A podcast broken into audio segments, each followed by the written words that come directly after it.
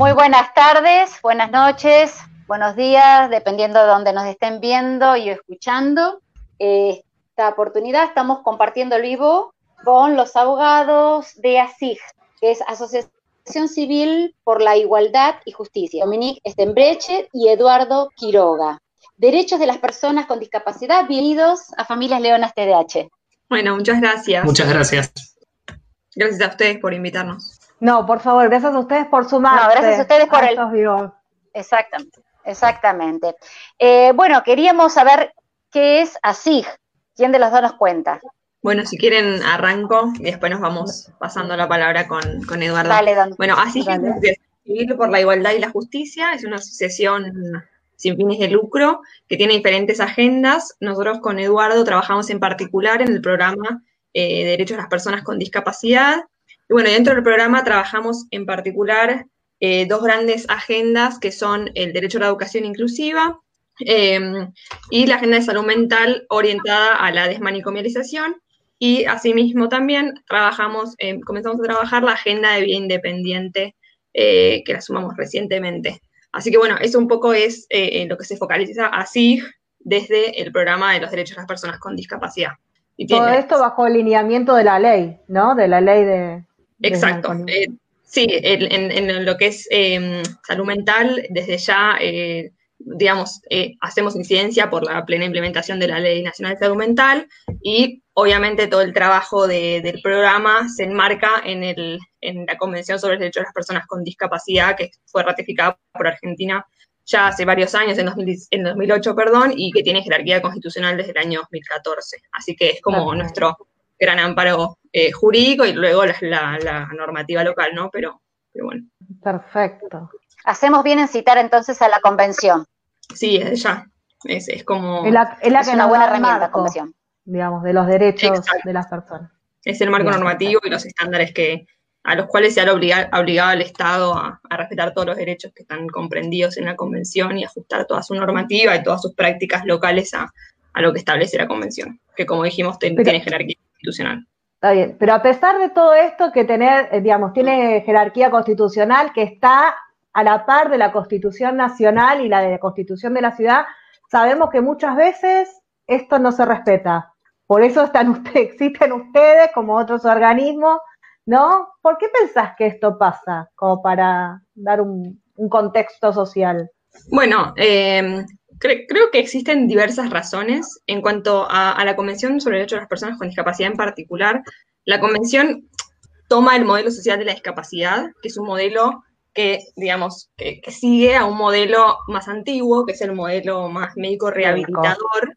Y bueno, eh, todas las barreras, digamos, que se arrastran desde ese modelo médico rehabilitador son las que, desde un modelo social de la discapacidad, que digamos que lo analiza o que el enfoque es desde las barreras que el entorno le impone a personas para el pleno ejercicio de sus derechos. O disculpa, porque antes, antes las barreras, digamos, hay como una diferenciación. El, modelo médico, las barreras las tenía uno. Uno generaba se en la persona. uno generaba sus propias barreras. En cambio, la nueva mirada, las barreras son puestas por el, por el entorno. Digamos, ya le saca esta, esta carga a la persona sin, y se la pone al entorno, digamos, las barreras no son mías, sino son impuestas. Claro, el modelo social de la discapacidad, lo que planteas exactamente es, es, digamos, detectar, poder ver cuáles son las barreras que el entorno le pone a la persona para poder participar en igualdad de condiciones en, una sociedad y eh, poner foco en, derribar esas barreras para que la persona pueda ejercer sus derechos plenamente y, bueno, y participar de una sociedad eh, inclusiva en todas sus formas. Dominique, eh, ¿y cómo se derriban estas barreras? ¿Cómo se derriban estas barreras? Bueno, ese es un trabajo, digamos, como, les decía, eh, tenemos la convención, digamos, son todos derechos que están reconocidos y el Estado se obligó a garantizarlos, pero todavía existen en la sociedad muchas barreras que son, y, que son las que imponen, digamos, estos obstáculos para el ejercicio de los derechos en igualdad de condiciones. Las, barreras son, son muy amplias porque, se, digamos, también se arrastra un, estigma, se arrastra una, una concepción... Un desconocimiento. Entonces las barreras son desde físicas, digamos, de, accesibilidad física de un edificio, hasta barreras actitudinales, barreras culturales, barreras económicas.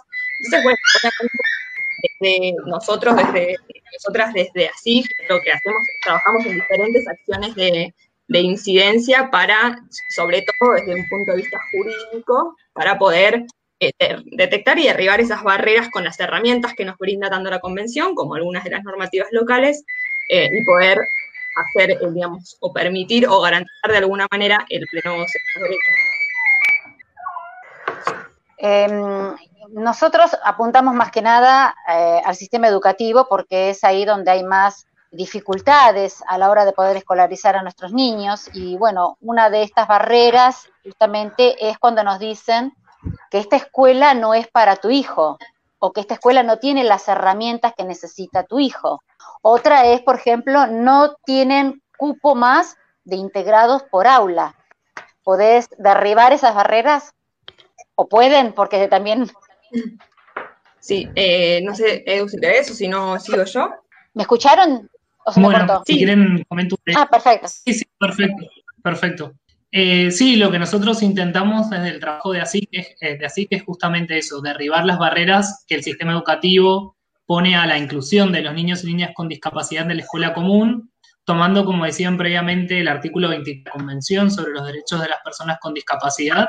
Y, y en relación a estas podemos clasificarlas en barreras de ingreso al sistema educativo, que son justamente estas que nos limitan el cupo o ponen las escuelas algunas excusas para no inscribir a los niños y niñas con discapacidad, que obviamente, como decíamos, son inconstitucionales, son contrarias a la convención. Y lo que promovemos justamente es que se derriben las familias conociendo estos derechos que tienen sus hijos y sus hijas, que es el derecho a educar en la escuela común, y a partir de ese conocimiento también y de promoviendo los estándares de la Convención y de la Resolución 311 del Consejo Federal, que las familias puedan reclamar ante la escuela ante una situación como esta, que es una situación de discriminación, y si en la escuela no encuentran una recepción a su denuncia eh, y a su reclamo para que a su hijo o hija, obviamente también se puede reclamar ante el sistema educativo, ante el Ministerio de Educación y eventualmente terminar en una vía judicial. Pero viste, Eduardo, que no te lo dicen directamente, no te dicen, en este colegio no puede, no puede ingresar porque tiene discapacidad. Siempre le buscan como eh, no hay vacante, eh, tenemos el cupo de inclusión completo. ¿Existe eso del cupo? Digamos que tiene que haber determinada cantidad de nenes integrados por aula. Viste que no, no, te lo dicen así abiertamente. Siempre te, te la tratan de, de dibujar desde otro lado. Es como una sí, las escuelas nosotros recibimos, sí, nosotros recibimos muchas consultas eh, diariamente y en el, durante el año por estas situaciones que vos comentabas de diferentes excusas que dan las escuelas para, para evitar el ingreso y la inscripción de un niño o niña con, con, discapacidad, que no son específicamente, no inscribimos a personas con discapacidad, sino que se tratan de, digamos, de disfrazar con otras situaciones, como que no hay cupo y, y que en realidad no existe la, esa, ese margen para las escuelas, siempre tienen que inscribir a un niño o niña con discapacidad. Eh, puede que haya una matrícula completa, por ejemplo, y puede ser un hecho real y que no estén excluyendo por una situación, pero muchas veces... la matrícula por el grado son 25 y tiene 25, no pueden escribir un número 26, digamos. Eso se puede hacer, eso puede estar, eso es correcto. Pero, pero, si la matrícula no está cubierta, digamos, no, no hay tres chicos por grado, digamos, como eh, la ley dice, tres chicos integrados por grado. No existe eso, digamos, porque siempre ponen la excusa de que si va con acompañante, el acompañante es contado como un miembro más, entonces es como una plaza más ocupada, un pupitre más ocupado. Claro, no deberían. No sé, Domi, si querés agregar algo ahí. No, exacto. Y de haber una norma, porque en un momento se, se habló de una resolución que, que, digamos, ponía un máximo de, de acompañantes no docentes, de EPNDs. En todo caso, es una norma que también es contraria, digamos, a los estándares de la Convención sobre los Derechos de las Personas con Discapacidad, porque el artículo 24 dice claramente que ningún niño o niña puede quedar excluido de la educación común por motivos de discapacidad, y esto sería, o sea, imponer, digamos, una restricción de ese, de ese tipo sería efectivamente estar excluyendo eh, en, el momento de la inscripción de a una persona por motivos de discapacidad, porque requiere quizás del acompañamiento o, de un apoyo para poder aprender en igualdad de condiciones. Entonces. Esto pasa también cuando no te permiten el ingreso de la PND, ¿no? Porque muchas veces el colegio se niega al ingreso de este acompañante. Exacto. Bueno, retomando un poco lo que, lo que estaba diciendo Eduardo, eh, existen diferentes tipos de barreras en, el sistema educativo que enfrentan las personas con discapacidad y sus familias. Como comentábamos eh, hasta recién, muchas son en el momento del ingreso, digamos, digamos, se pone una barrera al momento mismo en que vos querés ir a ejercer tu derecho, pero también eh, muchas veces, digamos, se inscribe a la persona con discapacidad, pero eso no necesariamente significa que esa persona esté ejerciendo su derecho a la educación inclusiva eh, porque eh, muchas veces se encuentra con otras barreras ya dentro, digamos, de la escuela, en, el sistema educativo. Inclusión no es abrir la puerta solamente. Exacto, no es nada más que, digamos, una persona permanezca en el aula, sino que efectivamente participe en igualdad de condiciones con, el resto de sus compañeros y sus compañeras. Entonces, dentro de estas barreras que se encuentran en la trayectoria educativa, la que mencionabas recién es, una de ellas. Muchas veces se imponen trabas para el ingreso de, los acompañantes o los apoyos que un niño o niña pueda requerir para, para poder eh, asistir a la escuela. más documentación del acompañante de lo que fija la resolución, viste que a veces te empiezan a pedir como más cosas que no están enumeradas en la resolución del acompañante no docente. Yo creo que lo más se retrasa mucho en sí. Yo creo que lo más perverso es cuando te abren las puertas, el niño está dentro del aula y lo dejan a un costado, lo excluyen completamente, no le dan las herramientas, no lo ayudan, no lo asisten. Creo que esa es la parte más perversa y es la que más se ve. Exacto. Y pasan los años y esto sigue estando. Sí, muchas veces no se comprende, digamos, que, que niño o niña es un alumno o una alumna más de la clase, digamos, que la, docente que está dando la, el docente que está dando la clase, digamos, es parte de, de, digamos, de los niños y niñas que que asisten y no, digamos, no por el hecho de que asista quizás con un apoyo, eso, eso implique que sea alumno del apoyo. El apoyo está para hacer algún ajuste en algún tipo de contenido o en algún tipo de actividad y demás, pero el niño es un, o niña es un alumno o alumna de la clase. Entonces se tiene que contemplar eh, de la misma manera que todo el resto de, de, los alumnos y las alumnas. Entonces, bueno, esa es otra, otra barrera o muchas veces... Tengo una consulta hablando de estas barreras. Eh, la resolución 311, que es la que también nos da como un marco a todo lo que tiene que ver con los derechos a la educación inclusiva y sobre todo también a lo que tiene que ver a las adecuaciones de acuerdo a la necesidad de, los chicos que están escolarizados. Eh, para poder acceder a la resolución 311, por ejemplo, en nuestro caso, para las adecuaciones de acceso, que son generalmente las que necesitan nuestros hijos, ¿Es necesariamente tener un diagnóstico o con tener una dificultad en el aprendizaje sin un diagnóstico y en el proceso de llegar a uno, se puede eh, uno agarrar de esa resolución? Bueno, eh, no sé, Edu, si, si vos querés contestarla, eh, nos, vamos, nos vamos pasando la palabra, pero digo dos, tres cositas. Em, sí, la educación inclusiva es, digamos, un derecho de todo niño o niña la resolución 311 está planteada en términos de educación de las personas con discapacidad, pero eso, no quita que un niño o niña se, digamos, requiera también o un apoyo o, un ajuste razonable, digamos, y la 311 es un marco normativo que puede aplicarse, eh, digamos, eh, más allá de, un diagnóstico o, que el niño tenga un certificado determinado, como puede ser el certificado único de discapacidad. Está basado en una necesidad. Sí, está basado en, que el niño o niña quizás requiera un apoyo, un ajuste, eh, o, en otros casos un proyecto pedagógico individual que también está receptado en la resolución 311, pero como les comentaba, el derecho es de toda persona y... Más eh, allá de tener un diagnóstico no. Exacto, el paradigma de la educación inclusiva es que es, es para, para toda, todo, digamos, eh, la comunidad educativa eh, y que cualquier niña requerir un apoyo o un ajuste o, un acompañamiento por ahí más personalizado en algún contenido, o sea, no, no necesariamente es dependiente de... Una de las barreras es esta, al no tener un diagnóstico, no te hace las adecuaciones porque dice, ah, no, yo necesito el diagnóstico, necesito que el profesional me diga cuáles son las eh, las adecuaciones de acceso que corresponden y por ahí la familia se encuentra en un proceso A y los procesos para diagnosticar o para llegar a saber cuáles son las herramientas llevan un tiempo y en el medio quedan los pibes sin eh, acceso a sus derechos, ¿no? Entonces, no necesariamente tener un diagnóstico para poder acceder a las herramientas que hoy por hoy tenemos como leyes o resoluciones, ¿no? Más allá del diagnóstico o el PPI, digamos esto que vos hablabas antes, que ningún docente quiere hacer un PPI y tiene que... Llegan en octubre. Las PPI llegan en octubre.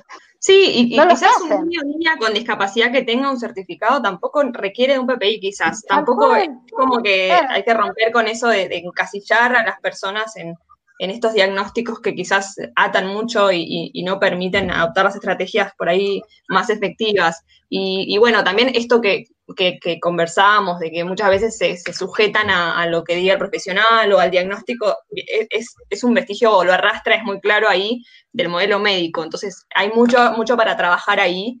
En, digamos, en, cuando estamos en el sistema educativo, se trata de estrategias pedagógicas y no estrategias que estén relacionadas con, con otras disciplinas, porque... Pero eso lo que te piden a veces que necesitan tener los chicos la doble matriculación, viste que muchas veces te piden en los colegios la matriculación en la escuela común y la matriculación en la escuela especial como para poder acceder a los derechos. ¿Esto es eh, así que se tiene que hacer? Si querés seguir, Domi, porque yo estoy con algunos problemas de conexión y pierdo a veces el... Dale, perfecto. Eh, sí, eso es otra de las barreras que hemos identificado. Eh, muchas veces, se, digamos, se impone esta doble matriculación que después suele acarrear algunos conflictos o problemas en cuanto a la certificación de los aprendizajes, las titulaciones, porque el niño en la línea no es un alumno de una, no es alumno de la otra, digamos, Los, contenidos y los aprendizajes están divididos, eh, entonces eso puede acarrar a futuro inconvenientes, como decía, certificación o la titulación de los aprendizajes. Eh, realmente es, es, digamos, imponer la doble matriculación es, es muchas veces considerado una, una discriminación también por motivos de discapacidad. El alumno es alumno de la escuela a la cual asiste, eh, y la, la, que lo tiene que matricular y la que tiene que certificar y luego titular sus aprendizajes es la escuela común. Eh, lo que pasa es que muchas veces como el apoyo se hace en conjunto con la, la modalidad especial, que quizás como brinda el recurso, no sé, de una maestra o un maestro integrador, o demás, se generan eso, esos inconvenientes quizás eh, burocráticos que después repercuten de manera significativa al momento de querer seguir con, el, con los aprendizajes superiores y demás. Entonces, digamos, esta, es muy importante detectar ese, ese tipo de, barreras para poder, digamos, exigir que el niño esté matriculado, el niño esté matriculado, matriculada en la escuela común a la cual asiste y en la cual está aprendiendo y, que tiene que certificar esos aprendizajes. Y si después se quiere pedir desde el sistema educativo un apoyo en la escuela especial como maestra integradora, no necesariamente el alumno tiene que estar matriculado en ese colegio que va a mandar a la maestra, digamos, es alumno de un solo colegio. Exacto, aparte es un recurso del sistema educativo que brinda en, una lógica de articulación de recursos, pero eso no quiere decir que el niño, digamos, sea un alumno de esa escuela, sino es un recurso que viene de la escuela porque es, es digamos, quien puede brindar ese recurso dentro del sistema educativo. En, en realidad el que el que el principal eh, necesitado del recurso es el docente, porque el docente es el que no sabe brindar las herramientas a la criatura, al chico, al alumno, entonces requiere del apoyo de educación especial, pero acá es, es el docente, no es el niño. Claro, exacto. Y bueno, y, trayendo un poco también esto que, mencionabas, eso, digamos, resalta también la importancia de una formación docente o una fuerte formación docente en, educación inclusiva y en estrategias pedagógicas para educación inclusiva, para que vayamos avanzando también en, eso, ¿no? Que, que, el docente del aula tenga todas las herramientas para, para o, que frente a cualquier situación, digamos, pueda eh, realizar los ajustes que sean necesarios y pensar estrategias, eh, digamos, eh, heterogéneas para poder abordar diferentes maneras de, de un, contenido y demás. Y por ahí en este trayecto, eh, otra de las barreras, discúlpame, otra barrera de la que se observa es, como todavía no me llegó el recurso de la escuela especial o todavía la obra social no aprobó a la PND y el sistema educativo no sabe qué hacer con el chico o la chica, reducción horaria. Que empieza a venir menos horas al colegio hasta que aparezca el recurso o hasta que yo como docente sepa qué hacer. ¿Esto está eh, regulado de algún lado o el derecho, a la el derecho a la educación no permite la reducción horaria, salvo que sea una cuestión médica que necesariamente por ahí tiene que hacer como una adaptación, digamos, salvo las excepciones, viste que es, bueno, reducción horaria. A partir de ahora vienen menos horas al colegio. No, en principio en principio, el derecho a la educación sin discriminación implica que los niños y niñas con discapacidad vayan a la escuela en la misma jornada a la que asisten los estudiantes sin discapacidad e inclusive participen de las actividades que la escuela desarrollo no solo de la jornada escolar, sino salidas recreativas, actos escolares y demás en igualdad de condiciones. Es decir, al igual que los niños y niñas, capacidad. Muchas veces, y, justo era algo que, que, quería sumar a lo de esto suele pasar, interrupción, lamentablemente, porque el, sistema de de apoyo de las obras sociales o prepagas o porque hubo algún conflicto con, con el apoyo que se prestaba y deja de asistir, y muchas veces las escuelas reducen el horario o directamente no dejan el ingreso de los estudiantes y las estudiantes con discapacidad hasta que no vuelva con el apoyo. Y todas estas cosas son hechos de discriminación que las familias eh, tienen que conocer para poder reclamarlo, porque la escuela es obviamente la institución que debe hacerse cargo, en este caso, de la educación del estudiante o la estudiante, y debe permitir su ingreso e, e identificar los recursos que la propia escuela tenga para garantizar que durante esta etapa donde se reemplaza el apoyo, por ejemplo, o se soluciona el problema, el estudiante o la estudiante con discapacidad pueda seguir yendo a la institución. Cuando una familia se encuentra con esta situación, ¿qué tiene que hacer primero? Porque esto es muy común que pase. Eh, los obligan a firmar la reducción horaria, se encuentran con todas estas cosas que estás diciendo vos, pero ¿qué es lo que tiene que hacer una familia común que no sabe? Ir a supervisión, ir a alguien más, ¿a quién tiene que recurrir? O cómo, tal vez en la misma escuela, ¿no? Eh, sí, bueno, dependiendo del motivo, eh, porque puede pasar, por ejemplo, que se suspenda una por un conflicto con la obra social y que a su vez la escuela no deje el ingreso, por ejemplo. Entonces se abren dos vías de reclamo. Por un lado, las familias deberían, lo que nosotros aconsejamos en primer lugar es acercarse y conversar con la escuela eh, como primera etapa, para ver si la escuela verdaderamente es receptiva a las demandas de la familia o, eh, por el contrario, no quiere aceptar el ingreso del niño o niña.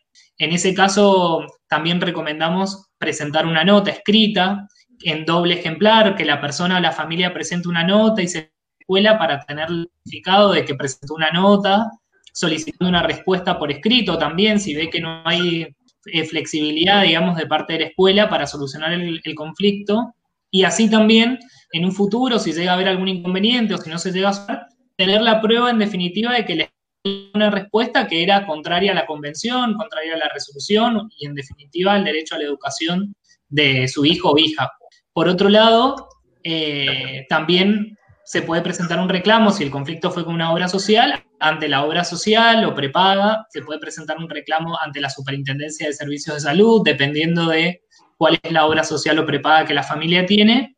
Y en última instancia, sí, recomendamos, si no se encuentra una, solución con la escuela, poder ir a, a, una instancia superior administrativamente, como puede ser una supervisión o inclusive directamente un reclamo ante el Ministerio de Educación em, para tratar de solucionar el conflicto. ¿Vieron lo que, los que está pasando últimamente? Yo no sé si les llegó algún tipo de, reclamo, que no están aprobando eh, los APND en esta pandemia, porque como no están yendo los chicos en forma presencial al colegio, no están eh, elevando los pedidos de, ingreso a PND, a pesar que nuestros hijos tienen Zoom y tienen eh, actividades virtuales que muchas veces son acompañados por estos APND.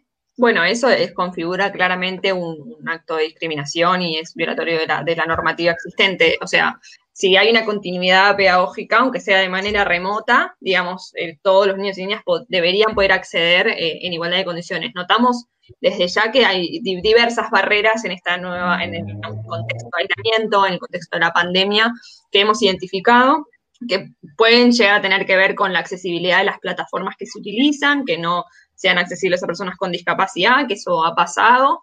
Las plataformas elegidas tanto por escuelas públicas como privadas que no son accesibles o no estén testeadas en su accesibilidad y eso obviamente genera la exclusión directamente de una persona, pues no puede acceder a, los contenidos, a las clases y demás. Eh, también obviamente detectamos eh, más al principio lo que fue el inconveniente con la cobertura de los acompañantes eh, de, manera remota. Eh, a través de las plataformas digitales, que bueno, eso un poco se encauzó con las resoluciones de la superintendencia para aquellas obras sociales nacionales eh, o para aquellas provincias que hayan adherido a la, a la ley 24901. Eh, también, y, y en cuanto a lo que, al caso que vos comentás, eso digamos que llanamente es una discriminación por parte de la escuela no permitir digamos, que el niño pueda aprender de manera remota, como el resto de sus compañeros, con su apoyo en la modalidad que, que signifique. Entonces, eh, sí, desde ya es un acto de discriminación. Perfecto.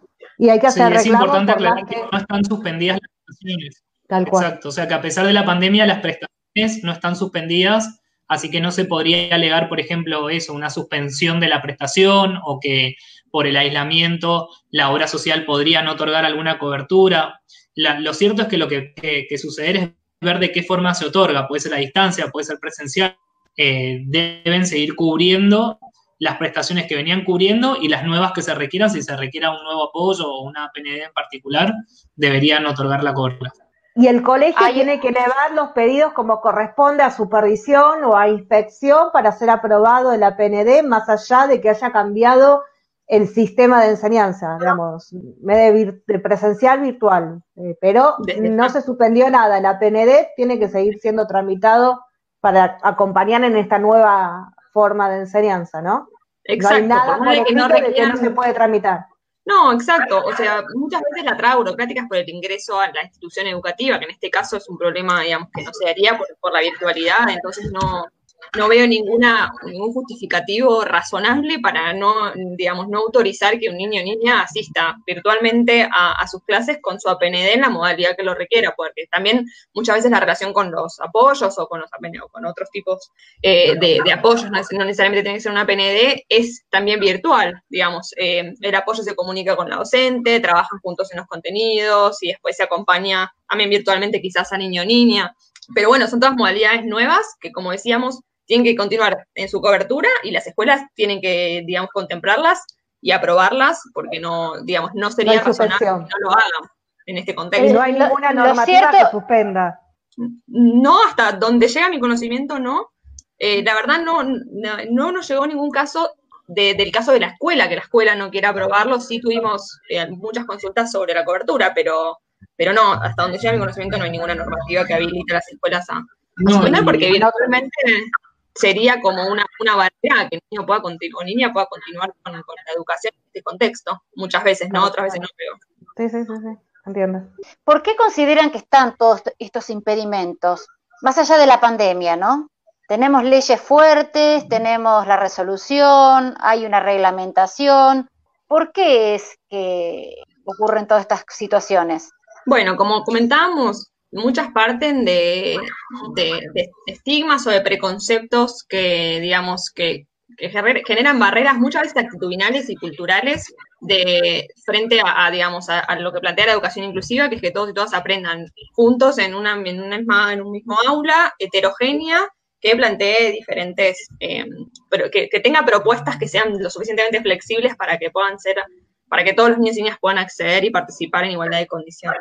Disculpame, Dominique, ¿los directivos, ¿los directivos pueden ser que no sepan de esta situación? ¿o no bueno, deberían. Deberían, porque las escuelas como tales, incluyendo, digamos, todo el personal y, partiendo principalmente del personal directivo, tienen la obligación de, que, de hacer cumplir el derecho a la educación inclusiva. Y un poco iba eso con lo que iba a seguir, que vos mencionabas, tenemos una normativa fuerte, digamos, pero falta en la implementación. Pero además de la implementación por parte de las escuelas, que son como los principales obligados a, brindar y a garantizar que ese derecho se ejerza efectivamente, el Estado tiene el deber de controlar, digamos, en la educación pública es muy directo el deber del Estado que tiene que proveer y garantizar efectivamente ese derecho, pero lo mismo también en el caso de las escuelas privadas, el Estado tiene el deber de controlar y de garantizar que se cumpla ese derecho. Eh, nosotros también notamos acá en, la ciudad de Buenos Aires, pero también es algo que se replica, entendemos, en el resto de las provincias y jurisdicciones, que muchas veces eh, las escuelas privadas, como comentábamos al principio, o sea, eh, rechazan la matrícula por motivos de discapacidad y no existe un control de que eso está sucediendo. Eh, entonces, que quizás en el, en, el, en el sistema de gestión pública, bueno, en el caso de Cava tenemos la inscripción online, que por ahí no permite tanto esa, esta discrecionalidad al momento de la inscripción, pero pero sí es necesario que el Estado cumpla con su rol de garante eh, y para que todas las personas que estén en su jurisdicción, básicamente, eh, puedan efectivamente eh, ejercer sus derechos de acuerdo a lo que establece la convención. Entonces, bueno, es, una, es un cúmulo de, barreras actitudinales y culturales, falta de control y, bueno, que generan que muchas veces estas barreras se sigan replicando, ¿no? Es decir, que tenemos que seguir alzando la voz, porque los, los derechos son tutelados por las personas que eh, lo ejercen. Pero si no es una letra muerta el derecho, pero pasa que siempre tenemos que estar los papás levantando la voz y exigiendo, porque es impresionante cómo nos encontramos, nos topamos con todas estas barreras discriminatorias. Sí, totalmente. Lo cierto es que no debería ser así, pero, pero mm, hoy en el estado actual tenemos la convención y hay una resolución. Es cierto que a nivel, a nivel provincial y nacional todavía falta un poco para que la normativa se adecue a la convención y que eso sería un gran paso también, eh, promover reformas legislativas y de leyes que, verdaderamente transformen el sistema.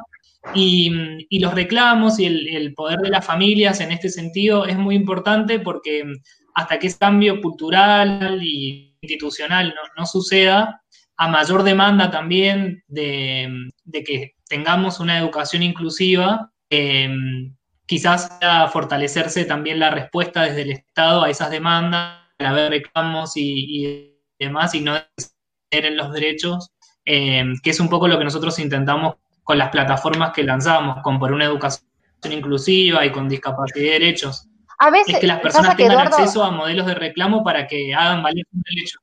Pasa que muchas veces uno accede a este modelo de reclamo y eh, se muere intentando, se muere realmente intentando.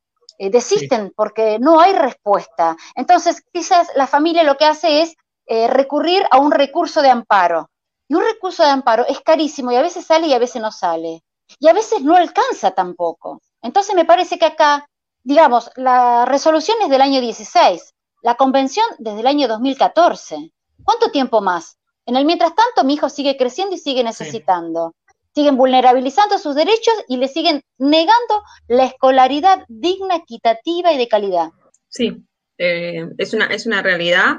Eh, digamos, el trabajo, eh, como mencionaba Eduardo, es muy del día a día, eh, o sea, tenemos una normativa que hay que trabajar en que se empiece a implementar y que se controle, que se implemente de manera correcta. Es cierto que, hoy en día, digamos, existe un gran peso en las familias y en las personas con, discapacidad y su familia en hacer valer sus derechos. Por eso es tan importante en esta etapa, digamos, digamos, hasta que se logre finalmente este, esta transformación y que no existan pero como decía, depende mucho también del control, porque una escuela, digamos, está acostumbrada a hacer las cosas discrecionalmente, eh, va a seguir haciéndolas, digamos, tienen que tener... Alevosa, es, alevosamente. Yo me he topado con directivos que me decían, el año que viene ya viene ingresado un chico con discapacidad porque es hermanito de un, ¿me entendés? El año que viene. Te lo dice un directivo. Hay una impunidad, a eso es lo que voy yo, a la impunidad que hay. Yo también creo que, que los sistemas, tanto educativos como de salud, es como que se quieren aprovechar de las familias y el desconocimiento que tenemos nosotros a veces de, una, de las leyes y nos hacen creer como parada verdadera lo que dicen. ¿Entendés? Hasta que vos empezás a psicoeducar, te empezás a investigar a ver si lo que te están diciendo es real o no. Eh, por ejemplo, esto que pasa con las obras sociales, que por ahí nuestros hijos necesitan tres sesiones de psicología, tres sesiones de fonoaudiología, tres sesiones de taller y redes sociales y la obra social te dice no, solamente te podemos aprobar dos, como si la ley de cupo también estuviese eh, en las sesiones que te tienen que otorgar. Y entonces te bajan las sesiones a la mitad o no, te junto la de psicología con la de psicopedagogía, porque si te he pedido esto, te pasás de las ocho que fija la ley y no hay una, no hay cupo en las sesiones, pero te achican por todos lados y vos por ahí si desconoces que esto realmente no es así, no lo peleás porque no tenés las herramientas, porque no tenés por qué saberlo hasta que te topas con esto y te quedas con la mitad de un tratamiento. Sí, exacto. Eh, sí, eh, en la práctica. Sí, absolutamente. Perdón, eh, no. lo cierto es, es así como Sí, perdón. Eh, es como, es totalmente como, como decías, en la práctica sucede esto y lo que nosotros tratamos es, bueno, promover ese conocimiento desde los derechos, desde una organización de la sociedad civil, pero sabiendo siempre que en realidad el que tiene que adoptar un cambio más importante es el Estado, eh, como decía Dominique, principalmente promoviendo el control de, la, del accionar de las escuelas, de las obras sociales y prepagas, modificando la legislación o también para sancionar, porque lo que sucede también es esto, que, no hay sanciones para las obras sociales y prepagas que sean efectivas a la hora de violar un derecho, quizás. Claro, quizás. Se suceden estas cosas porque hay impunidad tanto en el sistema educativo como en el de salud, por eso ocurre todo esto. Pero no deberían los organismos de defensa de derechos llamarlo Copidis en Capital Federal, Codropis en provincia, eh, no sé, los consejos de los derechos del niño, en dar a conocer eh, los derechos, en realidad, no sé, con sacar campañas una vez por año diciendo que no te corten las sesiones eh, que te pide el profesional, no, no, hay cupo, digamos, yo tampoco veo campañas fuertes en defensa de los derechos. Por ahí alguna de artículo 24 al principio de año que habla justamente del artículo 24, que te tienen que dar la, inscripción eh, a la escuela común, pero desde los organismos oficiales estoy hablando, no de las organizaciones. No hay campaña fuerte en derecho, en defensa de los derechos. Que profundicen puntualmente no, hay. Yo por lo menos no las conozco. No, no, profundicen no hay. Tiene, eh, no, digamos, tienen algunas acciones eh, de, de, difusión, pero el Estado tiene una obligación fuerte también establecida por la Convención de difundir eh, ah, los derechos, eh, sí, para permitir también que, bueno, la ciudadanía conozca y haga valer sus, sus derechos, esto muchas veces no sucede, y por eso también es muy importante desde la sociedad civil y organizaciones también de familias, que es muy importante su, accionar, eh, que está muy remarcado también en la Convención sobre los Derechos de las Personas con Discapacidad, de generar esta difusión activa eh, de, bueno, del ejercicio de, los derechos y de cómo detectar las barreras, porque muchas veces eh, nos ha pasado con familias que nos cuentan y que quizás ni siquiera se ha detectado previamente la barrera, como para decir, como lo que, lo, que charlábamos antes, quizás esta doble matriculación muchas, muchas veces no se percibe como una, como una barrera al ejercicio de un derecho y como decíamos, puede traer consecuencias a futuro en la certificación y titulación que pueden imponerle una barrera a futuro para que pueda proseguir con su proceso educativo. Entonces, es muy importante la difusión y el conocimiento y el empoderamiento de las personas con discapacidad y sus familias para que conozcan su derecho y para que puedan ejercerlo. Retomando un poco el tema de... Retomando esto, no hay ninguna resolución que diga que hay 10 sesiones eh, mensuales que te tiene que aprobar la, eh, la obra social. Si el médico pone que tiene que ir a tres de cada una, y justifica eh, el motivo de por qué tiene que hacer con esa intensidad, la obra social no se puede negar. O juntarte orientación a padres con la de psicología del chico porque dice que no está reglamentado, pero hay obras sociales que lo aprueban. ¿Esto está, está en algún lado el límite de sesiones? ¿O cuando uno tiene certificado de discapacidad cae este límite de sesiones que hay en el PMO? No, no es algo, entiendo, dependiente del, certificado único de discapacidad necesariamente. La, ley 24901 establece que las coberturas deben ser integrales. Eh, y entonces eso lo sujeta, digamos, a, las necesidades de cada persona que, requiera una prestación. Es cierto que en, el PMO existen, en el, perdón, sí, en el, en el, nomenclador existen determinados módulos y se establecen determinados eh, límites, pero entendemos que es como lo mínimo que, tienen que cubrir las obras sociales. Pero volviendo, la ley 24901 establece que la cobertura debe ser integral y total.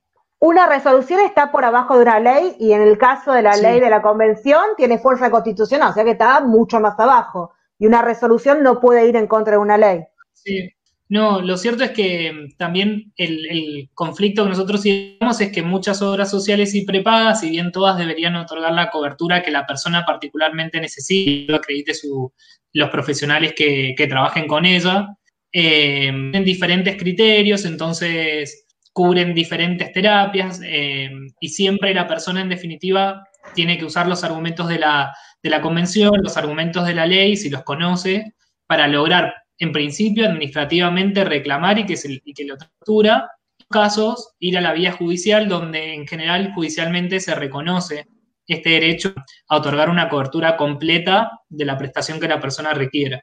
Bien, bien. ¿Qué potestad o relación tienen las obras sociales con la extensión o renovación del certificado único de discapacidad? Ninguna. No, ninguna. El certificado único de discapacidad, eh, digamos, lo otorga eh, el Estado, digamos, eh, por medio de la Agencia Nacional de Discapacidad, en el caso del certificado único de discapacidad o CUD, y, digamos, los requisitos y demás están regulados, digamos, no, no tienen nada que ver con, con las obras sociales. ¿Y por qué hay obras sociales que digitan todo eso? Por ejemplo, OSECAC hace eso. ¿Junta propia para otorgar el CUD? ¿Ustedes sabían eso? Que, los médicos psiquiatras, neurólogos en este caso, no pueden completar la planilla P1 de Capital Federal porque no, eh, por una resolución de la obra social. tiene Yo tengo puntualmente la obra social, OSECAC, y es así, primero eh, el neurólogo no tiene ningún tipo de injerencia, nos derivan a una junta médica, tanto para las sesiones o para el tratamiento o para la renovación o extensión o lo que fuese del club. Y es la junta médica la que determina si sí o no y la cantidad de sesiones y cuáles. Gente que no la conocen. De, OSECAC, no la junta de evaluadora de la junta, de, No, no, es de, pero se trata, Pero se trata para, para evaluar, digamos, la aprobación o no de una prestación, ¿verdad? No para el CUT, porque, digamos, ellos no tienen... Para, el para todo, no, no, no, no, no, para el CUT también, para el CUT también. Yo tengo que ir primero a una junta médica para ver si me dan el permiso de eh, extender, renovar o lo que fuese el certificado de discapacidad. Y quien te llena la planilla no es el médico tratante, sino esa junta evaluadora. Exactamente. Bueno, la junta evaluadora, pero digamos, creo que, que, son dos cosas diferentes. O sea, cuando vos vas a tramitar o a renovar el certificado único de discapacidad, sí hay una junta evaluadora, porque es No, no, sí, sí, pero por eso... No, no, no, pero este, te estoy haciendo la distinción de junta médica y de junta evaluadora. La junta evaluadora es la junta de que acredita el certificado de discapacidad a nivel, en este caso, gobierno de la ciudad, que está compuesta por tres profesionales de distintas áreas, digamos. Trabajo social, psicología generalmente y un médico. Eso, es junta evaluadora. La junta médica es la que pone en este caso SECAC para evaluar la situación actual de, en este caso, de un nene y determinar si llena o no la planilla P1, que es la obligatoria en Capital Federal, y extender el diagnóstico correspondiente. Si la Junta Médica de la Obra Social determina que ese nene no tiene por qué renovar el certificado de discapacidad, no hay ningún médico, ni psiquiatra, ni neurólogo que te complete en la obra social esa planilla para poder llegar a la junta evaluadora de, en este caso, de, que está ahora en el Borda, digamos que antes estaba, bueno, eh, en otro lado. Así es. Entonces queda, tenemos un montón de reclamos de eso que tienen gente OSECAP y cuando vas a la superintendencia de salud no te toman el reclamo o lo toman y no pasa nada. Y cuando vas a la Defensoría del Pueblo por incumplimiento de derechos, eh, te dicen que, que, regula bajo la superintendencia de salud. Viste que algunas regulan bajo la Defensoría del Pueblo y otras sobre la, la superintendencia y no toman los reclamos tampoco la Defensoría del Pueblo. Claro, Sí, eso es porque la superintendencia tiene competencia sobre las obras sociales nacionales eh, y bueno, y resto uno va a asesorarse a la, Defensoría del Pueblo. No, la verdad que, que, entiendo que son dos deberían por lo menos ser dos procedimientos separados, o sea, todo lo que es atinente al CUT le corresponde, como decían, decían bien, a cada jurisdicción y, a la Agencia Nacional de Discapacidad en todo caso. Eh, y bueno, y luego lo que son eh, entiendo, las juntas para, eh, analizar o, los procedimientos que tenga la obra social para, aprobar eh, determinadas prestaciones no deberían, digamos, contrarrestar el certificado único, único de discapacidad que está regulado por ley. Pero esto está ocurriendo hace mucho tiempo, no es de ahora, no es por la pandemia, hace mucho tiempo que está sucediendo esto. Es una normativa que tiene, el problema es que cuando uno va a reclamar a superintendencia donde sea, no es escuchado ante esta obra social particularmente. ¿eh? Quizás. Hacen, hacen aberraciones, eh, realmente son A nosotros no nos han llegado nos han llegado este tipo de reclamos y los desconocemos, pero también es, bueno saber que el CUT en realidad es un certificado general que uno de los usos es para las prestaciones de salud, pero tiene otros, entonces la obra social no debería intervenir en su otorgamiento.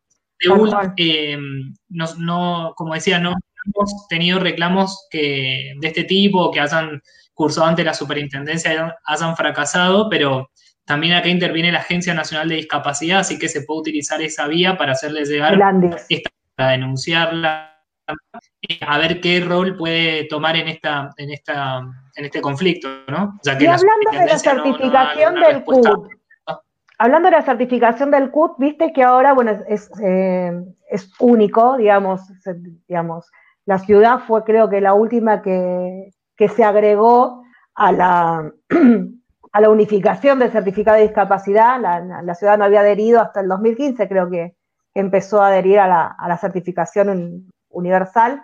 Eh, ¿Todas las provincias certifican igual la discapacidad? ¿Por ley tienen que certificarla igual?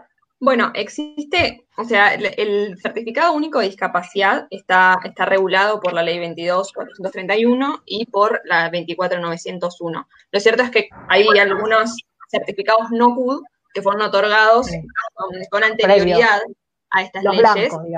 Exacto, y, lo cierto es que muchas veces no se adecuan a los requerimientos, eh, de, digamos, estándares de la, de la convención, por lo cual se está haciendo un trabajo, entendemos, eh, desde, el Estado y desde la Agencia Nacional de Discapacidad para poder, digamos, hacer esta esa transición para que... Sí, a medida que lo vas renovando, se te, que sean digamos, CUD, o, se va el certificado de discapacidad y aparece el CUD.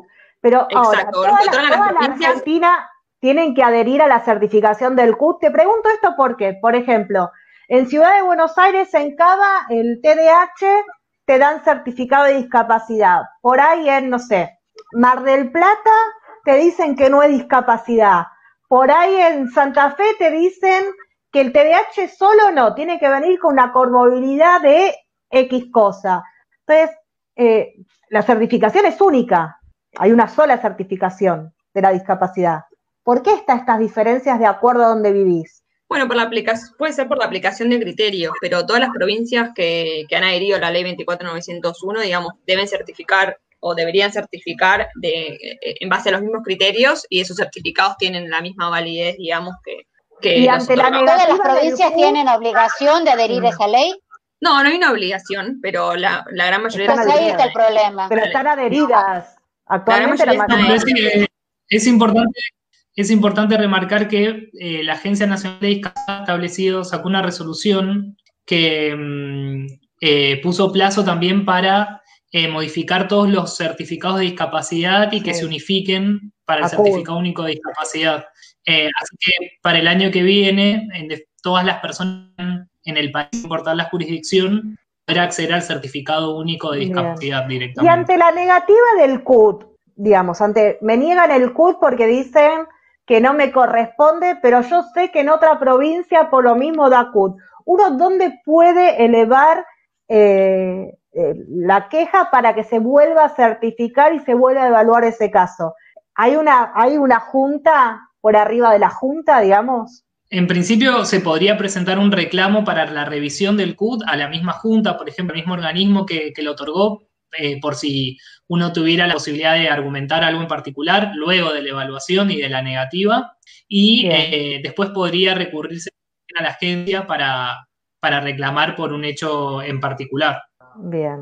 No sé, Domi, si, si quieres agregar algo sobre eso, pero en principio serían los organismos como para recurrir.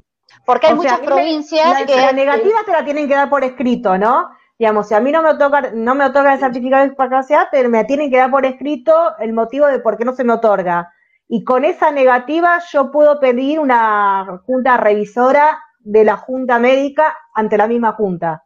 Puedes pedir una revisión, eh, eh, digamos, fundada, luego, como decía Eduardo, podés, digamos, continuar y hacer un reclamo ante la Agencia Nacional de Discapacidad, y bueno, y también aplicable a todo lo que estuvimos charlando sobre, sobre reclamos quizás en instancias administrativas, siempre está disponible también la vía judicial eh, frente, frente a este tipo de barreras u otro tipo de casos de discriminación, eh, que bueno, como, como comentábamos, por ahí es, es, en algunos casos más costosa y, lleva tiempo, pero, hay, organismos que hacen amparos gratuitos. Hay organismos que están realizando amparos en forma gratuita para personas que no tienen recursos. Sí, exacto. Existen patrocinios jurídicos gratuitos en diferentes entidades, tanto de asesoramiento, como pueden ser los centros de acceso a la justicia, como de patrocinio jurídico. Hay algunos. Eh, es uno que funciona muy bien y asesora sobre la vulneración de los derechos.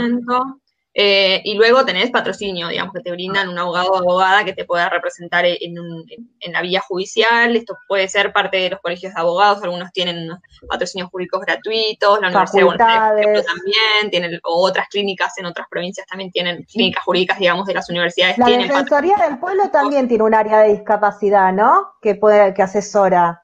Sí, ellos hacen asesoramiento, hacen acompañamiento en el seguimiento de, de, instancias administrativas, en el caso, por ejemplo, de pensiones no contributivas, ellos hacen bastante seguimiento de, este procedimiento que suele ser bastante burocrático, bastante largo, el otorgamiento de las pensiones. el área de abogados de Copidis también asesora. Exacto, hay muchos organismos, no todos hacen el patrocinio público. Pero sí asesoran y te guían cómo llegar a ese patrocinio cuando no tenés recursos. Exacto. ¿Cómo podrían hacer las personas que tienen este diagnóstico en provincias que no les extienden el CUD y que se encuentran con esta batería de terapias, de tratamiento y que no, no tienen posibilidad de pagarlo porque no hay sueldo que realmente pueda sustentar todo esto? ¿Qué es lo que tienen que hacer cuando le negaron acá el CUD? ¿O hay otro recurso como para poder solventar este tratamiento que necesita el hijo? Bueno, por un lado, el tema del CUD, eh, digamos, un poco similar a lo que nosotros decíamos, si es por el CUD en particular certificado, reclamar ante el organismo que en esa provincia lo otorgues, eh, si fuera CUD, alguna junta en particular, y ahí intentar reclamar también a algún organismo de discapacidad provincial o a la Agencia Nacional de Discapacidad directamente. Si fuera por alguna prestación en particular a la que una persona tiene derecho, eh, eventualmente, aunque no tuviera el CUD, digamos, si la necesita, eh, o si se la niegan a pesar de que tenga el CUT y no tiene obra social o prepaga, el Estado, al igual que la obra social o prepaga, está obligado a la cobertura total de las prestaciones de la 24901. Hay muchas personas que, que no tienen una obra social o una prepaga, tienen incluir salud, por ejemplo, porque tienen una pensión, o no tienen incluir salud porque no tienen una pensión, pero sin cobertura privada, el Estado debe otorgarles esta prestación. Segura, ya sea en ese caso se puede ¿el reclamar Estado tiene la obligación de, prestar las mismas prestaciones que una obra social? ¿Cómo, perdón? tuve esa duda. Eh, ¿El, Estado tiene la obligación de dar la misma prestación si yo tuviese obra social? Por ejemplo, ah, sabemos que hay prestaciones, por ejemplo, psicología TSC, que es psicología conductista conductual. En la salud pública no existe este tipo de terapia. El Estado si a mí el médico me la, me la manda para mi hijo y yo no tengo obra social, ¿el Estado tiene la obligación de, conseguir un profesional para darme esta prestación que no existe? Bueno, de, conformidad con, lo que decía Eduardo, la ley 24901, además de regular obviamente todas las prestaciones a las que tienen derecho las personas con discapacidad, en particular frente a obras sociales y, y prepagas, establece que el Estado debe brindar esta, a las personas con discapacidad que carecen de una cobertura de salud a través de obra social o prepaga, la totalidad, el acceso a la totalidad de las prestaciones que están comprendidas en esa ley. Y eso también está regulado en la ley 22 431, eh, que también eh, especifica algunas prestaciones en, particular a las que tiene derecho las personas con discapacidad y que el Estado tiene la obligación de, brindar. En principio, digamos, si está dentro del marco, el Estado debería eh, brindarla, tiene la obligación de hacerlo a aquellas personas con cobertura de salud. Luego, en, en, caso de una prestación en particular, se puede reclamar ante, no sé, cuando vos te acercás al sistema público y te dicen que no, no hay, por ejemplo, prestadores en, el sistema público que, otorguen esa prestación, digamos, se pasa un reclamo porque para que el Estado active los mecanismos para poder otorgar la cobertura. Y lo mismo pasa si esa terapia no es, no es dada por la obra social, uno tiene la ley del libre prestador que puede elegir dónde tratar a su hijo. En el caso de que tengas obra social o prepaga. Si la terapia no está contemplada, sí. Si la terapia no está contemplada dentro de las prestaciones que tiene la obra social, se puede dar por la cartilla y acceder al sistema de reintegro. Bien, y tengo otra consulta. ¿Viste que a veces las prepagas se agarran de esto de la preexistencia y te quieren cobrar una cuota más alta o te bajan la, la prepaga porque según ellos no informaste que, tenías discapacidad. ¿Esto es legal? ¿Existe la preexistencia? ¿Esa es la diferencia entre prepaga y obra social? No, en realidad, bueno, eh, eh, la diferencia quizás está en lo que son beneficiarios obligatorios, que es, por ejemplo, cuando te corresponde una obra social por tu trabajo y demás, no puede, ahí no, digamos, no te pueden negar la, afiliación de, bajo ningún eh, pretexto. Luego, en el caso de las prepagas, la ley 26682 establece específicamente que las, las circunstancias preexistentes no pueden ser motivos para negar una afiliación, eh, pero la ley contempla eh, específicamente eh, que se pueden establecer algún tipo de valores diferenciales según lo que establezca la reglamentación. Y en el caso de ah. desafiliarte, no podrían desafiliarte en caso de, una, de una preexistencia, salvo que haya habido una mala fe en el momento de. Si te pueden cobrar más por tener una discapacidad, porque la ley lo contempla, pero si a vos te, te detectaron esa capacidad mientras estabas bajo la prepaga, no te pueden desafiliar. No, no, desde ya, o sea, digamos, no, no, no puede ser eh, una condición para desafiliarte, como decía antes, tampoco que vos tengas una, condición preexistente puede ser un motivo para que te, te nieguen la afiliación. Digamos, la cuestión de, hacer una cuota diferencial es muy dudosa también igual y, bueno, es, es, digamos, me, me, animaría a afirmar que, tiene un tinte inconstitucional porque te está cobrando un valor diferencial por motivos de discapacidad, lo cual sería discriminatorio. Lo, cierto es que la ley, lo, digamos, la letra de la ley dice sujeto a la reglamentación, pero bajo ningún punto de vista puede desafiliar a una persona por, por alguna característica. ¿Puede una obra social no hacer reintegros? No, si la obra social no, digamos, no contempla una prestación, o sea, no tiene un prestador o, una persona, digamos, adecuada para brindar la prestación, eh, desde ya que tiene que igualmente cubrir esa prestación a través del reintegro, a través de, digamos, de lo que es el pago de la prestación directa. Exacto. Eh, lo mismo sucede, eh, y esto es algo, quizás un criterio más sentado por la jurisprudencia, en el caso de que vos vengas trabajando con, un prestador en particular eh, y, ese prestador se baje de la cartilla o, no esté, digamos, dentro de la cartilla, existe este principio de, continuidad o de no interrupción de la prestación cuando puede generar un daño en la persona el cambio de prestador, en lo cual, por lo cual la tiene que seguir por más de que tenga otras personas en su cartilla, si, digamos, el cambio va a generar un daño en, en la continuidad de la prestación, una persona que es beneficiaria de esa prestación debe continuar brindando a través del sistema de reintegro, a través de la prestación directa. Pero claramente las obras sociales eso no le importa y lo siguen haciendo porque de repente Superintendencia ha, aprobado eh, módulos completos desde hace tres meses y el dinero está en la obra social en tesorería desde hace tres meses o más y no se les ha pagado todavía. Sí, Entonces, claramente... sí. Nosotros en, en la página estamos en discapacidad y derechos hay una sección de reintegro y hay reclamos para casos de demora porque tampoco tiene sentido un reintegro o eh, pasan tantos meses y la familia tiene que seguir cubriendo nuevas prestaciones. Entonces, es importante no solo acceder al reintegro, sino que ese reintegro sea en un tiempo prudencial, razonable para, para la continuidad. El tema es que, por ejemplo, el módulo de apoyo a la integración escolar, ¿no? que es el módulo que usamos generalmente nosotros para que nuestros niños puedan ir a la escuela no lo pagan, nos cortan el servicio. No les importa nada, ¿eh? Porque es decir, uno está contratando un grupo de integración al que no se le está pagando. Pasan los meses, los meses y no se les paga. O sea, a ellos no les importa que el chico pierda toda esa, accesibilidad a, la educación. Por eso digo que, y hablo y acuso que hay mucha impunidad. Porque uno va a superintendencias, el reclamo, reclamo queda en la nada. Mismo cuando tenemos eh, la necesidad de dos módulos, por ejemplo, el módulo de apoyo a la integración escolar y el módulo al maestro eh, de apoyo. A mí me lo han negado en la cara, me han dicho que eso era imposible, que no se podía eh, aprobar dos módulos. Cuando entiendo que eso está en el nomenclador. Y si está en el nomenclador, yo puedo acceder.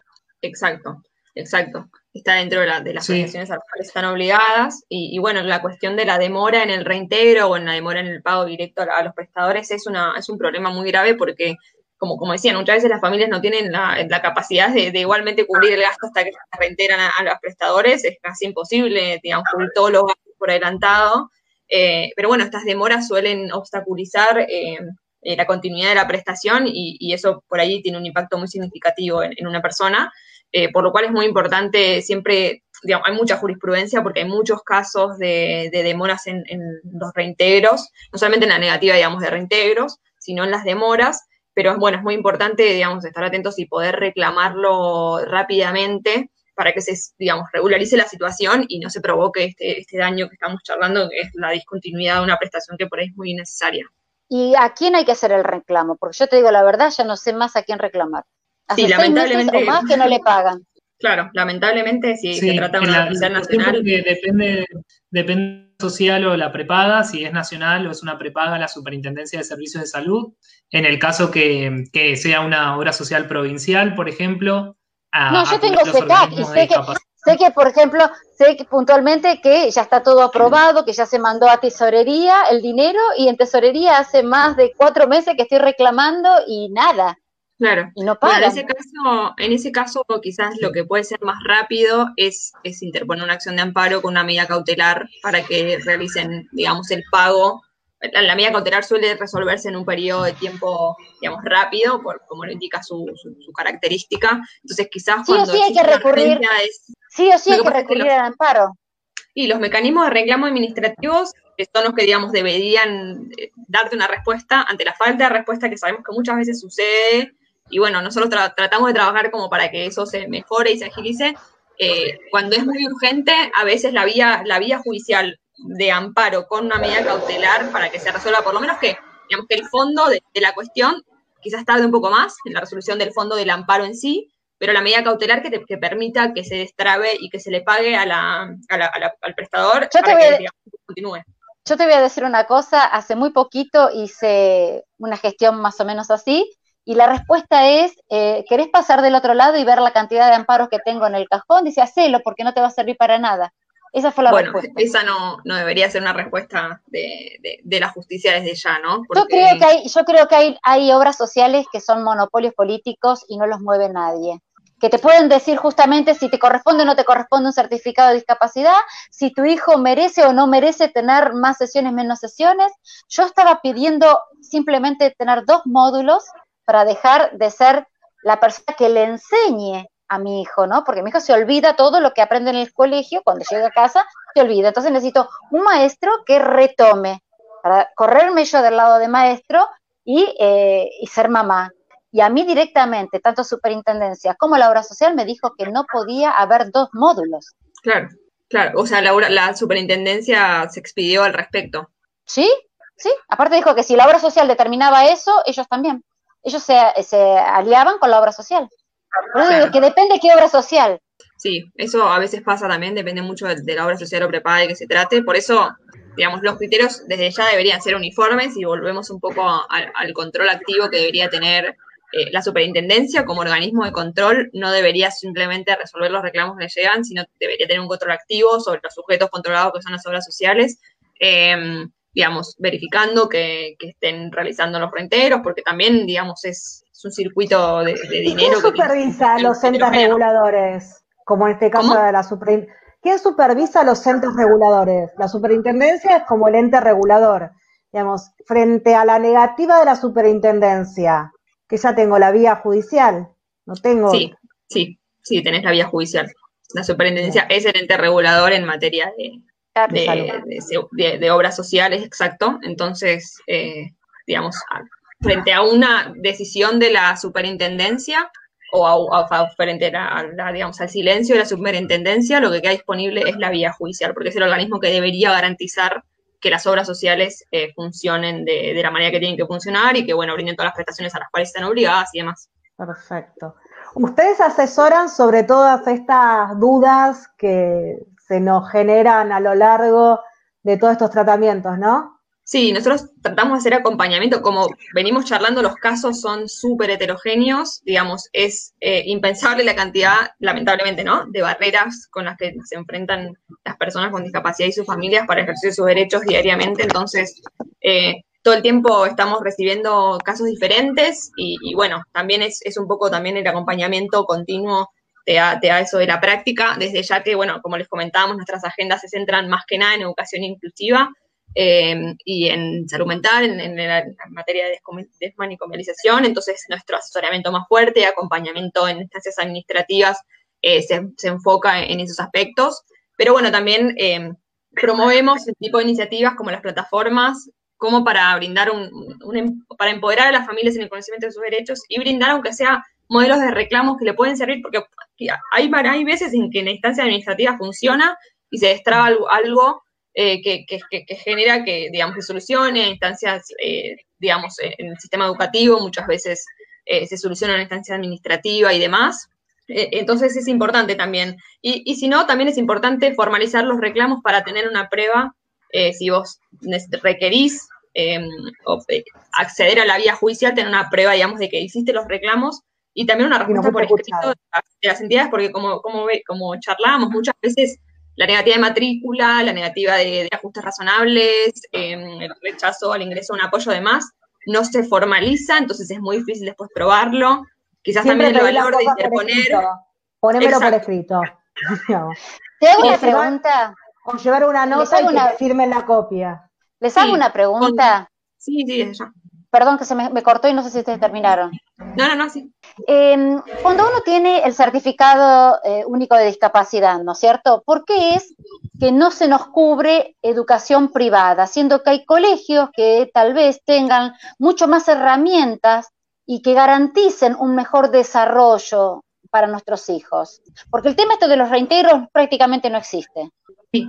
Eh, bueno, em, lo, que pasa es que en el nomenclador lo que se establece es que eh, la cobertura de la escolaridad se debe, realizar cuando no existe una oferta estatal adecuada claro. a características. Entonces, muchas veces lo que sucede es que e, efectivamente existe una, alternativa o una oferta estatal. Entonces, en ese caso, eh, por más de que hay muchas obras sociales que lo, que lo cubren de todas maneras, digamos, tienen ese argumento legal para, digamos, decir, bueno, existe una oferta estatal que es adecuada. Pero es necesario, es necesario que, es necesario que mi hijo pierda un año para decirles que realmente no le funcionó ese colegio, que no hay colegios, que lo vienen echando, que lo vienen segregando, que lo integran, que no lo incluyen, que no le dan las herramientas. Es necesario exponer tanto a la criatura porque tengo que ir con esa prueba. La prueba que te pide la obra social es justamente si después de un tiempo vos ves que no puede estar en, e, en este colegio que es estatal, vemos la posibilidad de cubrir un privado. Pero estamos exponiendo a la criatura. ¿Dónde están los derechos del niño? Sí, eh, o sea, lo, que te piden, lo que te piden en las obras sociales, como vos decías, es esta prueba de, digamos, que vos eh, efectivamente certifiques o que de alguna manera muestres que la oferta estatal, si es que existe, porque muchas veces la oferta estatal o no tiene vacantes o no tenés una dentro de tu jurisdicción que sea adecuada, que no es adecuada. Entonces, muchas veces sí, por, digamos, hay jurisprudencia en la cual se ha, se ha ordenado a, las obras sociales o a prepagas a que otorguen la cobertura de la escolaridad, porque en el caso de, que, la, oferta estatal no es adecuada, adecuada a las características que, se necesitan en un caso concreto. Entonces, bueno, es, argumentar desde ese punto. O sea, en este caso es el, único punto que, que se tiene para argumentar frente a una negativa de una obra social en la cobertura de la escolaridad. Vos lo que tenés que argumentar es que la pedagogía de la escuela privada es enriquecedora para el tratamiento de tu hijo y no está esta propuesta en la escuela pública. Sí, depende mucho del caso concreto, por lo cual la, oferta estatal no sea adecuada. Como decía, puede ser desde una falta de una vacante también o que no exista efectivamente. Porque la única escuela que exista con esta modalidad te quede a cuatro barrios y el, llegar a ese colegio te, genere más inconvenientes, por ejemplo. No, no, el tema es que, eh, que vos tengas un fracaso en lo estatal Vos tenés que demostrar que tenés un fracaso en lo estatal y que, bueno, que no tenés más alternativas. Entonces, ahí recién pasás al otro escalón que vendría a ser eh, lo privado. Pero yo digo, ¿por qué hay que exponer al, niño, no? No tiene demasiado. Sí, que no debería suceder así. Eh, también es cierto que nosotros recibimos muchísimos reclamos de malas experiencias en, el ámbito privado, o sea, no, no garantiza tampoco, lamentablemente. Eh, muchos reclamos que recibimos constantemente son de escuelas privadas y, muchas que rechazan la inscripción por estos sistemas difusos que tienen para, para inscribir alumnos y alumnas son las escuelas privadas. Entonces, a eso también se suma una nueva barrera que no necesariamente el paso a la escuela privada va a garantizar la inclusión, lamentablemente. No, no, no, claro que no, pero bueno, yo em, lo decía porque, bueno, tengo en vista una escuela que funciona muy bien, pero es imposible de acceder. Claro, claro. Por la cobertura, digamos. es una escuela especial realmente. Sí, pero bueno. En principio es así, pero siempre te queda la vía que, bueno, lamentablemente ya hemos hablado que fracasa muchas veces, pero de intentar reclamarlo, o sea, solicitar una respuesta antes del año y, ver si hay alguna posibilidad de reclamar ante la superintendencia o de obtener alguna otra respuesta para tratar de agilizar eh, ese proceso.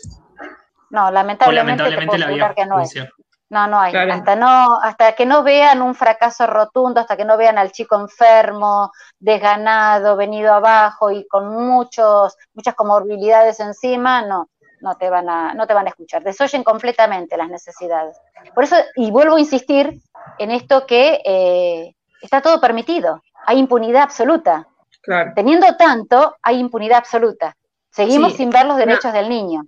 Sí. esa es una de las principales falencias. Eh, de hecho, nosotros desde, desde ASIG el año pasado interpusimos una, demanda frente al gobierno de la ciudad por justamente por la falta de control de, escuelas privadas, que es algo que se replica también en, como decíamos, la superintendencia, que es el organismo de control, no controla solo sociales, debería controlarlo de manera más activa o, o resolver de manera más inmediata los reclamos, porque suelen ser cuestiones urgentes.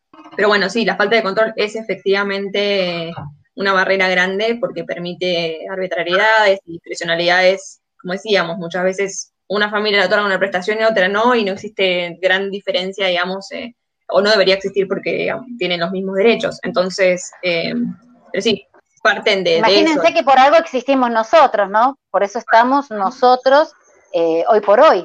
Pero hay muchísimas familias que no tienen acceso, que no saben, que tal vez están en un lugar donde no tienen esa accesibilidad como para poder reclamar y se quedan sin el tratamiento o se quedan con la mitad de las cosas. Incluso acá en Buenos Aires, que uno tiene un montón de acceso, se encuentra con, uno se topa con una obra social como SECAC, que por más recursos que tengas, no hay forma de derribar lo que ellos dicen. Y siempre en el medio están los niños, en este caso, niños con discapacidad, que son los que más están necesitando, sin desmerecer al resto. Exacto. Eh, lamentablemente en ese caso, cuando, digamos, te topas con trabas burocráticas muy, muy fuertes, como decíamos antes, lo que queda disponible es la vía judicial y, bueno, estos mecanismos por ahí de patrocinio jurídico para acceder a, un asesoramiento letrado, eh, en el caso de no, tenerlo por otra vía. Eh, y bueno, y que y, en ese caso, con medida cautelar quizás se resuelve de manera, digamos, oportuna y, y es la vía que queda muchas veces. Y esto que decía Paula de hacer propaganda, de hacer campañas, de hacer más visibles los derechos de los niños, niñas, eh, con o sin discapacidad, ¿no sería una buena herramienta para empezar a cambiar este paradigma? Sí, totalmente. Compartimos eh, plenamente. Perdón. Porque las leyes están, ¿eh? Las leyes están, digo, refiriéndome a eso y aparándome, ¿no? Que las leyes están. El problema es que no se respetan. Me parece mucho sí, la legislación, la legislación, digamos, eh, es muy perfectible. Creo que, nuestra legislación local es perfectible y hay muchas cuestiones que todavía tienen que adecuarse a los estándares de la convención. Pero bueno, siempre en última instancia también está la convención. La convención es un tratado que es plenamente aplicable, directamente aplicable, eh, y que se puede, digamos, eh, realizar una eh, demanda directamente en, en, los derechos que regula la convención. Perfecto. ¿Quién regula la convención acá en la Argentina? No, la convención es, es normativa directamente aplicable. Es decir, las escuelas están obligadas a garantizar el derecho a la educación inclusiva de conformidad con el artículo 24 de la convención. Vos podés demandar a, una escuela en, base a la convención. Quienes tienen que aplicar la convención desde ya en la justicia será el, Poder Judicial, los jueces y las juezas, pero digamos, las obligaciones son plenamente aplicables y plenamente exigibles a todos los sujetos que están obligados, desde ya el Estado y quienes brindan servicios públicos, por ejemplo, en el caso de las escuelas, incluso si son de gestión privada, tienen las obligaciones de garantizar los derechos que están comprendidos en, la Convención y en particular el derecho a la educación inclusiva que está regulado en el artículo 24. No es que haya una autoridad de aplicación, es un derecho, digamos, como cualquier otra, que integra nuestro ordenamiento jurídico como cualquier otra normativa, solo que tiene una jerarquía superior desde ya, entonces el resto se tiene que adecuar a los estándares de la Convención pero todos los sujetos, eh, digamos, es, directamente aplicable a todas las personas que están en la jurisdicción argentina. A mí me habían comentado que había un comité de las personas con discapacidad que regulaba a la convención acá en la Argentina. Bueno, no, en realidad el comité sobre los derechos de las personas con discapacidad es el órgano de tratado de la convención a nivel internacional, que, lo, que es como es el intérprete autorizado y es quien monitorea la aplicación de, todos los estados, porque eso es un órgano eh, multilateral, porque es el órgano de tratados de la convención. Entonces, está, por ejemplo, en materia de educación inclusiva está la opinión, eh, la opinión consultiva, no, perdón, la observación general número 4, que es específicamente sobre el derecho a la educación inclusiva, donde se interpreta los alcances del artículo 24 y cuyos estándares también son directamente aplicables aquí. Porque, digamos, se entiende que como órgano autorizado a la interpretación del tratado, cuando se va a aplicar el artículo 24, se tiene que tener en cuenta la letra del artículo 24 y las interpretaciones que se han hecho por parte de estos órganos autorizados. artículo. Exacto. Entonces, cuando uno va a hacer un reclamo, es, eh, digamos, está perfectamente realizado en base al artículo 24 y todas las interpretaciones que se han hecho por parte del Comité sobre citando y, citando, citando y reclamando lo que dice el artículo 24, ni más ni menos. Exacto. También desde ya que cuando hay normativa más minuciosa local que, regula por ahí casos más específicos y demás, eh, que, si están de acuerdo o si son concordantes con los estándares de la convención, está, eh, digamos, también tienen obligación las escuelas y el Estado de, garantizarlos. Y, bien, pero ningún, estado, ningún Estado, ni el sistema educativo, ni el sistema de salud pueden sacar resoluciones propias que vayan en contra de esta convención. No, es ya que no, como decíamos, tiene jerarquía constitucional, Está por nada está por arriba. Nada está por arriba de la convención. No existe nada. Toda la normativa debe agarrar la convención, leerla de arriba a abajo y de abajo para arriba y hacer valer esos derechos que ahí están. Incluso, incluso la convención sobrepasa la ley de educación. Incluso la convención sobrepasa nuestra ley de educación, que dice que los niños con discapacidad deben ir a escuela de educación común. Y la convención te dice que tienen que ir a escuela común. Exacto. Perdón, escuela de escuelas especiales, perdón. Sí, sí, se entendió perfecto. Nuestra la ley de educación nacional tiene algunas eh, falencias en materia de educación inclusiva, sobre todo por la fecha en la cual se, se adoptó, ¿no? Y el contexto en el cual se adoptó, que luego, digamos, fue, digamos, o sea, el estándar, digamos, que hoy está presente es el que trae la convención y como decíamos, tiene jerarquía constitucional, es superior a las leyes, entonces se tiene que interpretar y adaptar a los preceptos de la convención y a sus estándares, como decíamos, que principalmente se pueden obtener de eh, las interpretaciones que ha hecho el Comité sobre los Derechos de las Personas con Discapacidad. Bueno, necesitamos más campañas sobre la convención desde Familias Leonas TDH. Acá eh, nuestra fundadora Paula Fernández ya se va a poner a trabajar. Yo también me voy a responsabilizar. Así que nueva campaña, Paula, ya la sabés. Vamos a dar a conocer la Convención de los Derechos de las Personas con Discapacidad. Con discapacidad. Chicos, la verdad que un placer eh, muy claro. impecable. impecable Vamos a estar, cualquier duda, asesorándonos por ustedes, que la verdad que más que un placer escucharlo, porque bueno, nada, eh, si bien estamos en contacto permanente con todo esto derecho, por ahí escucharlos desde otro lado es como reafirmar que, hay que seguir, ¿no? Que, no nos podemos quedar con, lo que tenemos y ir por más. Chicos, si la gente los quiere consultar, ¿pueden hacerlo por teléfono? ¿Tiene algún costo eso? ¿Cómo hacen? En esta situación de pandemia, por ejemplo? No, no, desde ya que no tiene ningún costo. Eh, nosotros les podemos dejar, eh, o sea, si ustedes entran en las plataformas, quizás es más fácil de esta manera porque, bueno, mi nombre por lo menos y apellido es bastante eh, pero si entran en las plataformas, ambas plataformas tienen un formulario de contacto, hay una pestaña que dice contacto. nos pueden realizar las consultas a través de, los formularios de contacto y llegan a, las personas en general que, contestan eh, esos, esos, esos mails, que muchas veces somos nosotros, así que ahí nos pueden hacer las consultas a través de las plataformas, que llega así y la, y la va a contestar alguno de nosotros. Bueno, vamos a empezar a, vamos a empezar a, darle vida a estas leyes, a estas palabras que están en las leyes, así que bueno, que no sea un derecho muerto, por lo menos en nuestro país. Desde ya, sí, estamos trabajando. absolutamente.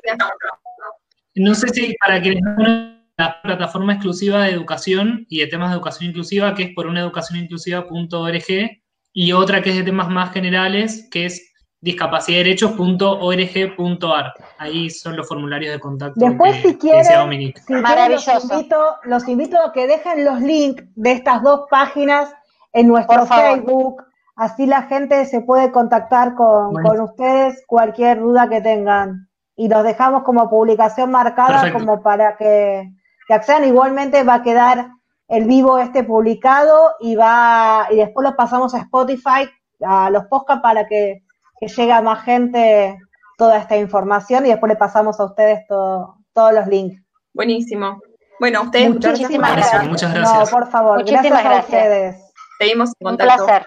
Estamos en contacto. Muchísimas gracias. Igualmente. Chao, chao. Seguinos a través de nuestras redes, Facebook, Instagram y Twitter como Familias Leonas TDH.